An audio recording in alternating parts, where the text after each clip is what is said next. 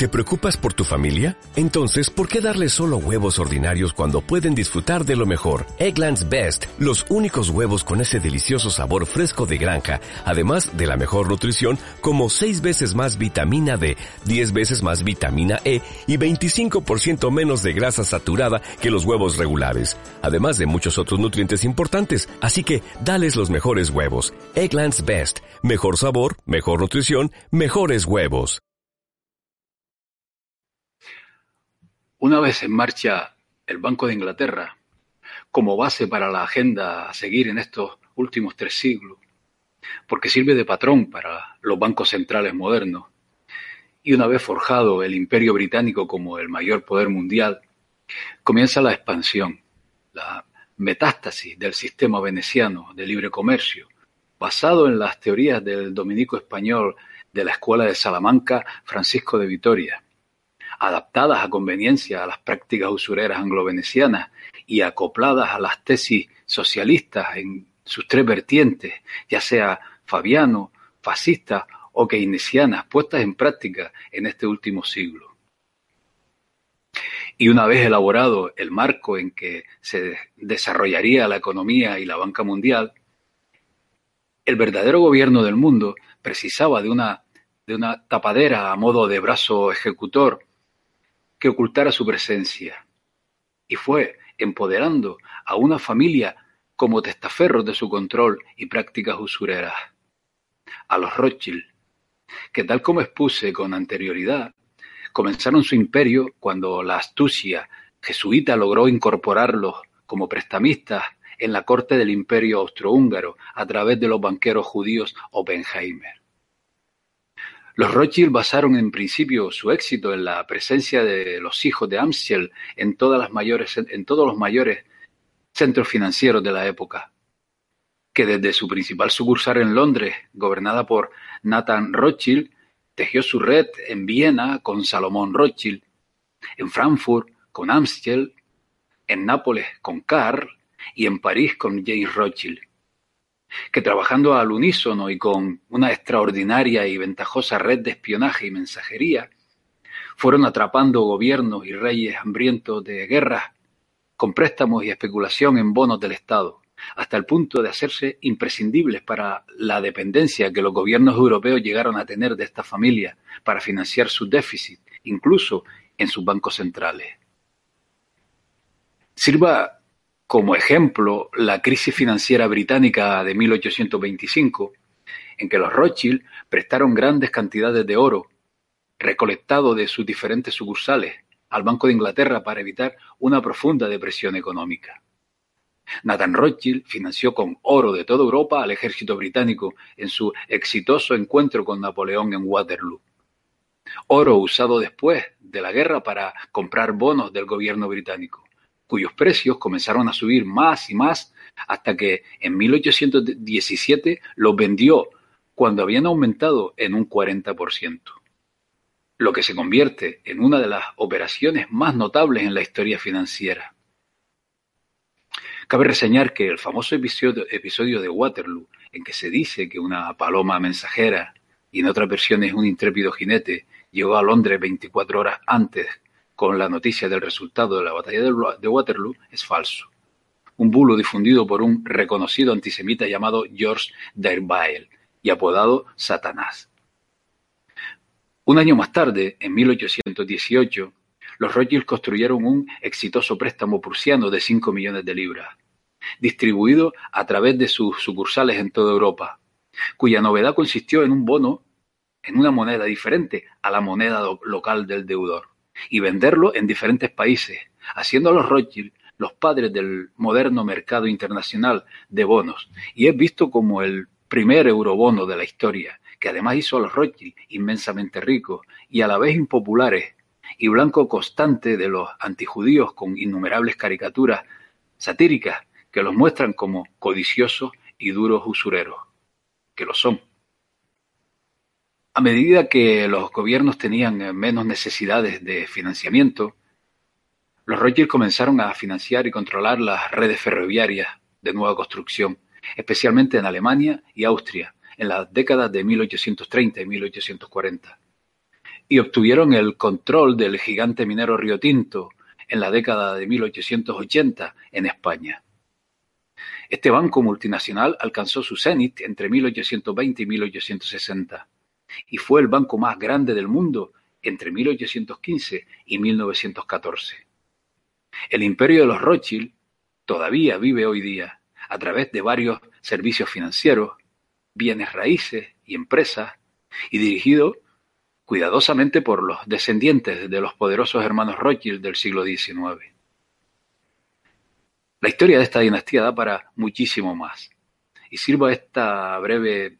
pincelada como revulsivo para la lectura del libro de Andrew Hitchcock, Historia de la dinastía Rothschild, que salvo algunos errores descubiertos con posterioridad a su edición, los define y retrata a la perfección. Un intento español por contrarrestar las pérdidas de su virreinato,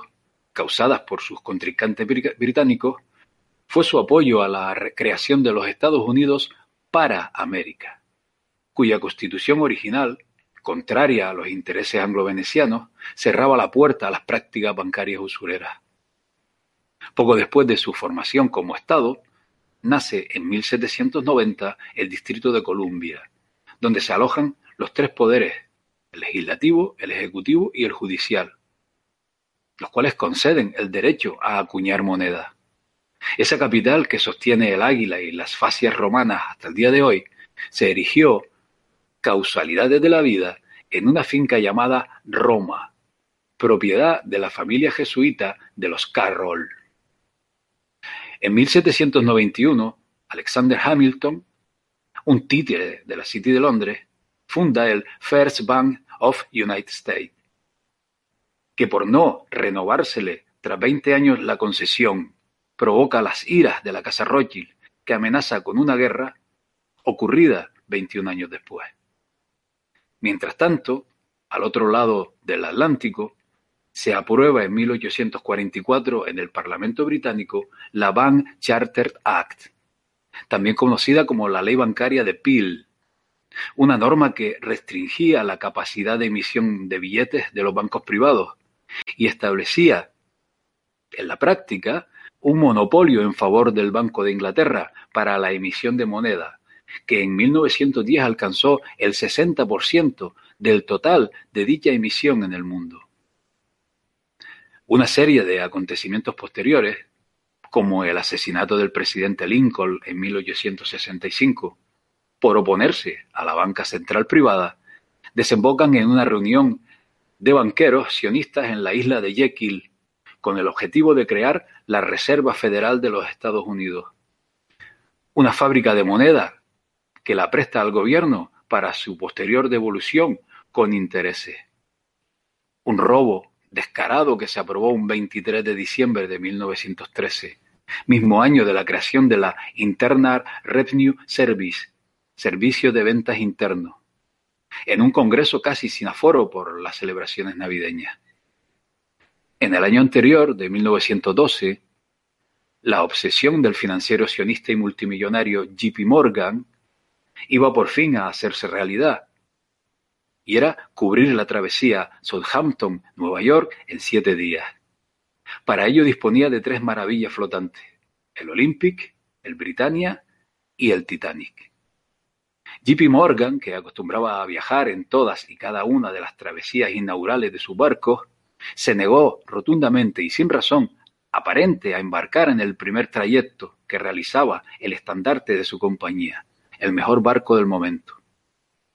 Tres grandes magnates sionistas que perecieron con el Titanic se oponían a la creación de la Reserva Federal por no necesitar de sus créditos. Fueron John Jacob Astor, dueño del Empire State Building,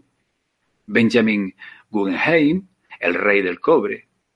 y también Isador Strauss, el dueño de los almacenes Macy's, los mayores del mundo.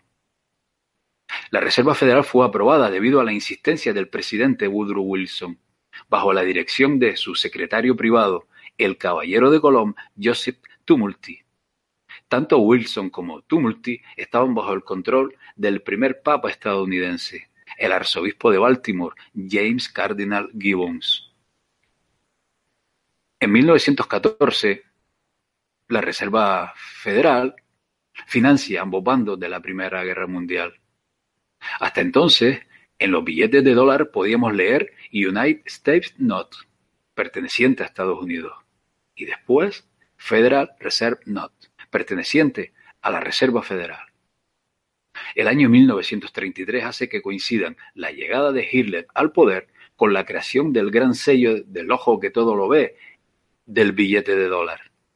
y también la creación por parte del presidente Roosevelt de la Gold Reserve Act, sin tan siquiera pasar por el Congreso,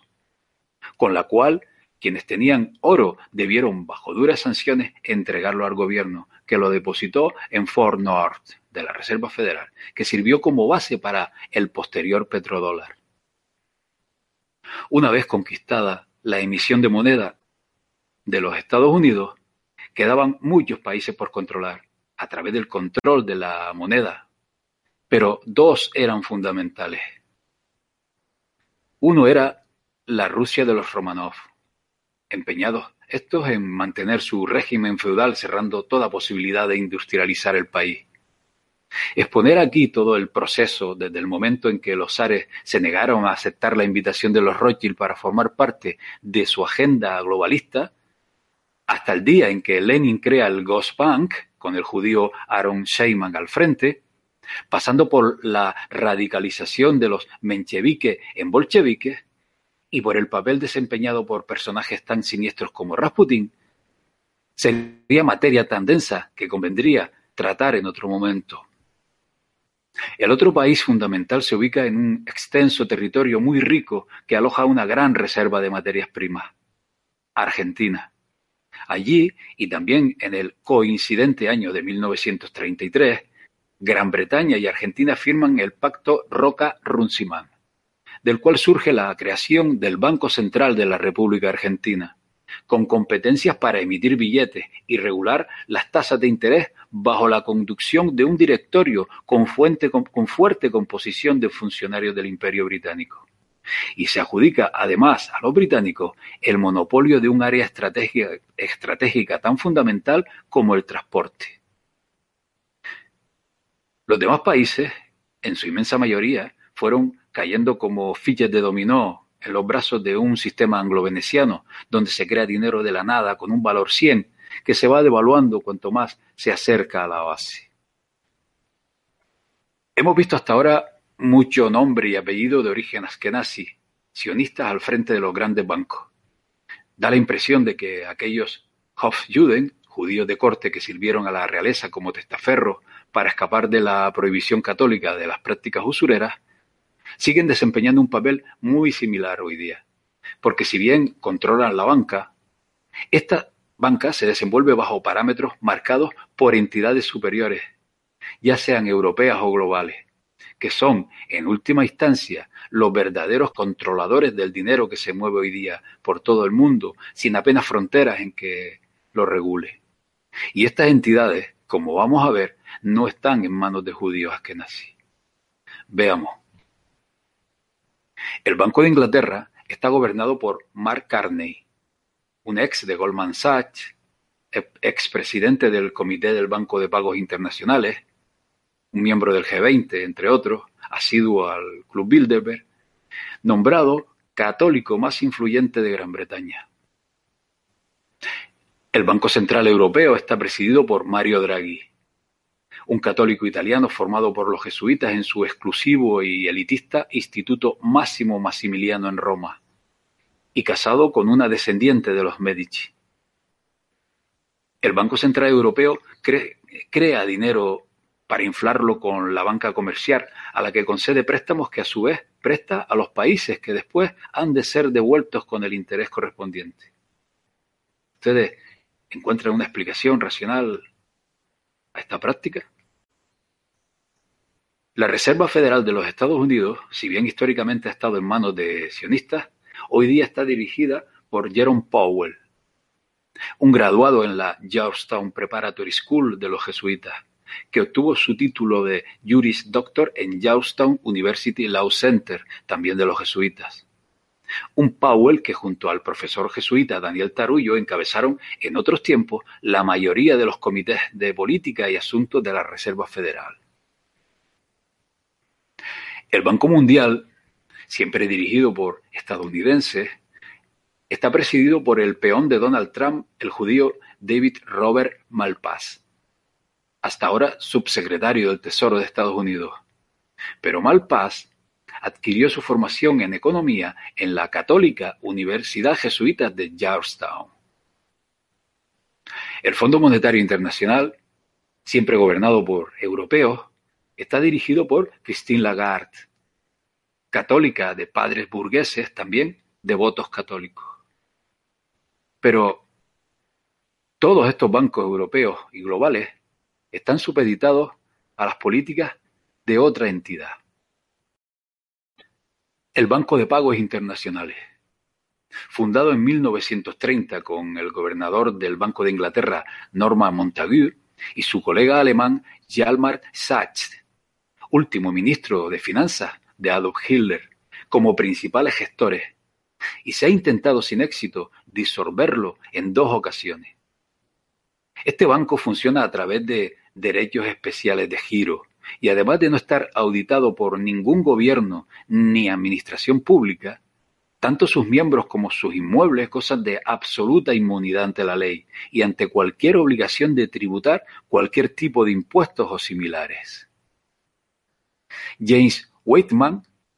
presidente del Bundesbank de Alemania, es el que preside el Consejo de Administración del Banco de Pagos Internacionales desde noviembre de 2015. Para entender la filosofía de este banco, de los bancos, veamos esta cita del propio Weidmann. Dice Weidmann, sin embargo, la política económica debe estar en línea con el mecanismo del mercado y cumplir con el principio de subsidiariedad. El principio de política económica en línea con el mecanismo del mercado y el, principio de su subsidiariedad tomado de las enseñanzas sociales católica, debe ser igualmente ser vistos como los principios fundadores de nuestro orden económico. Esto dice James Wedman para entender en qué se basan estos bancos. El capital del Banco de Pagos Internacionales está compuesto por acciones pertenecientes a los bancos centrales, miembros que ejercen su derecho de voto en proporción al número de acciones suscritas.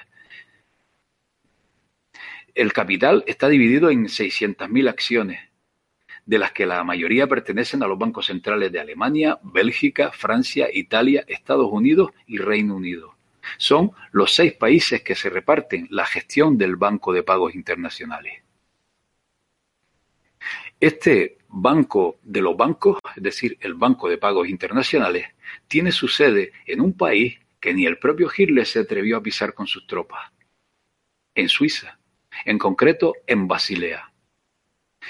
Tanto Suiza como Liechtenstein, Mónaco y otros pequeños estados que son paraísos fiscales para lavado de dinero procedente de actividades ilícitas, sirven a las familias reales y nobleza europea para ocultar grandes cantidades de riquezas a través de activos encubiertos en las corporaciones,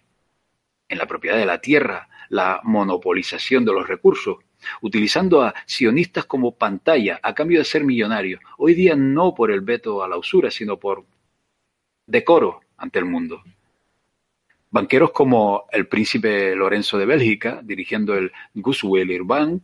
el archiduque Segismundo de Habsburgo-Lorraine, manejando en secreto cuentas suizas para la realeza y, supervisando de forma encubierta a Lambdors y Sia, a bankiers, el príncipe Erich Sturza, dirigiendo el Banks Erich Sturza, el barón Benjamin de Rothschild dirigiendo a Edmund de Rothschild Group y el príncipe Maximiliano de Liechtenstein dirigiendo el Leicester Global Trust con sucursales suizas. Según el investigador Awanseus, es la familia Torlonia de la nobleza negra veneciana quien supervisa el Banco de Pagos Internacionales, creado para robar la riqueza de los bancos centrales de todo el mundo a través de contratos de impuestos fraudulentos. Tras este entramado de bancos controlados por otros bancos y entidades, se oculta la riqueza y el control de la nobleza negra a través de sociedades pantalla y testaferros, con minorías troceadas del accionariado en diferentes manos, que no se hace público hasta que alguien posee un mínimo porcentaje estipulado, al parecer, en torno a un 3%. Así, el Banco de Pagos Internacionales es la cúspide de un esquema piramidal bajo el cual se desenvuelve el resto de la banca mundial, lo cual lo convierte en un poder que puede hacer caer cualquier banco, por grande que sea, en cuestión de días, de horas, pero hay algo, mm, hay algo más, algo por encima de todo este entramado que solo podemos rastrear si nos detenemos a observar la simbología y algún que otro detalle. Por ejemplo, en la bandera de Ginebra, en Suiza, se puede observar que tiene simbología papal. El banco VS, que es la unión de bancos suizos, también utiliza claves papales en su logotipo. La bandera de Suiza guarda similitudes con el estandarte que portaban los católicos templarios. Suiza, la caja fuerte del gobierno mundial, es uno de los dos únicos estados del mundo que ondea como estandarte una bandera cuadrada. El otro único estado con bandera cuadrada es el Vaticano. El Vaticano y los cantones suizos han estado en acuerdos durante siglos y es la razón por la que la Guardia Suiza protege al Estado de la Ciudad del Vaticano en la actualidad. Suiza es, en la práctica, un Estado pontificio. Así todos los caminos conducen a Roma, pero ¿por qué también en este caso el de la banca y la moneda? Además de recordar eh, el precedente de las regalías, derechos de emitir monedas que el Papa concedía a los monarcas, dos bulas pudieran ser las trampas seculares que obligan a la emisión de dinero a tomar el camino de Roma. Las bulas son la Unan Santa, del año 1302, y la Romanum Pontifex, de 1455, que erigen al Papa como dueño y señor del mundo y de la vida albergada en este planeta. Así se puede entender que sea Roma quien todo lo mueva. Desde los tiempos del medievo en que Paolo Sarpi y los Giovanni en Venecia luchaban contra las ideas aristotélicas y en favor del empirismo, un aspecto más preocupante y trascendental que se remonta a los orígenes de esta civilización subyace bajo este sendero de la banca que hemos recorrido juntos en esta saga. Y me explico. Hoy día impera en la educación y formación académica el modelo prusiano que los jesuitas desarrollaron para las tropas del emperador de Prusia cuando éste les acogió tras su expulsión de la Iglesia Católica. Este eficaz modelo militar trasladado al ámbito académico civil, tiene como objetivo no despertar el potencial creativo en la imaginación del alumnado, a cambio de potenciar habilidades más propicias para un sistema como el actual, basado en la productividad y en el consumismo. Como resultado de este modelo educativo militar trasladado a lo civil, todo un ejército de eficaces peones adoctrinados bajo criterios materialistas ya sean progresistas o conservadores, se pone a disposición de una clase dirigente formada por otra parte en los elitistas centros formativos, sobre todo en economía, que la Compañía de Jesús dispone por todo el mundo. De esta manera, esa chispa que despliega la creatividad que brota del ingenio de una mente sin límites que la obstruya, esa capacidad humana para elevar su conciencia por encima de lo mundano, buscando respuestas a nuestra razón de ser y existir,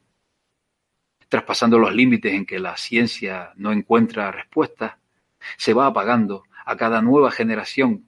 condenada desde que asoman su mirada a este mundo a desenvolverse en un materialismo colmado de nuevas tecnologías idóneas para un futuro inmediato en que tanto la banca como el propio dinero físico están en un proceso de revolución en que la esencia humana, la chispa, la creatividad, corre peligro de extinción cuando tu vida cotidiana dependa de artilugios y máquinas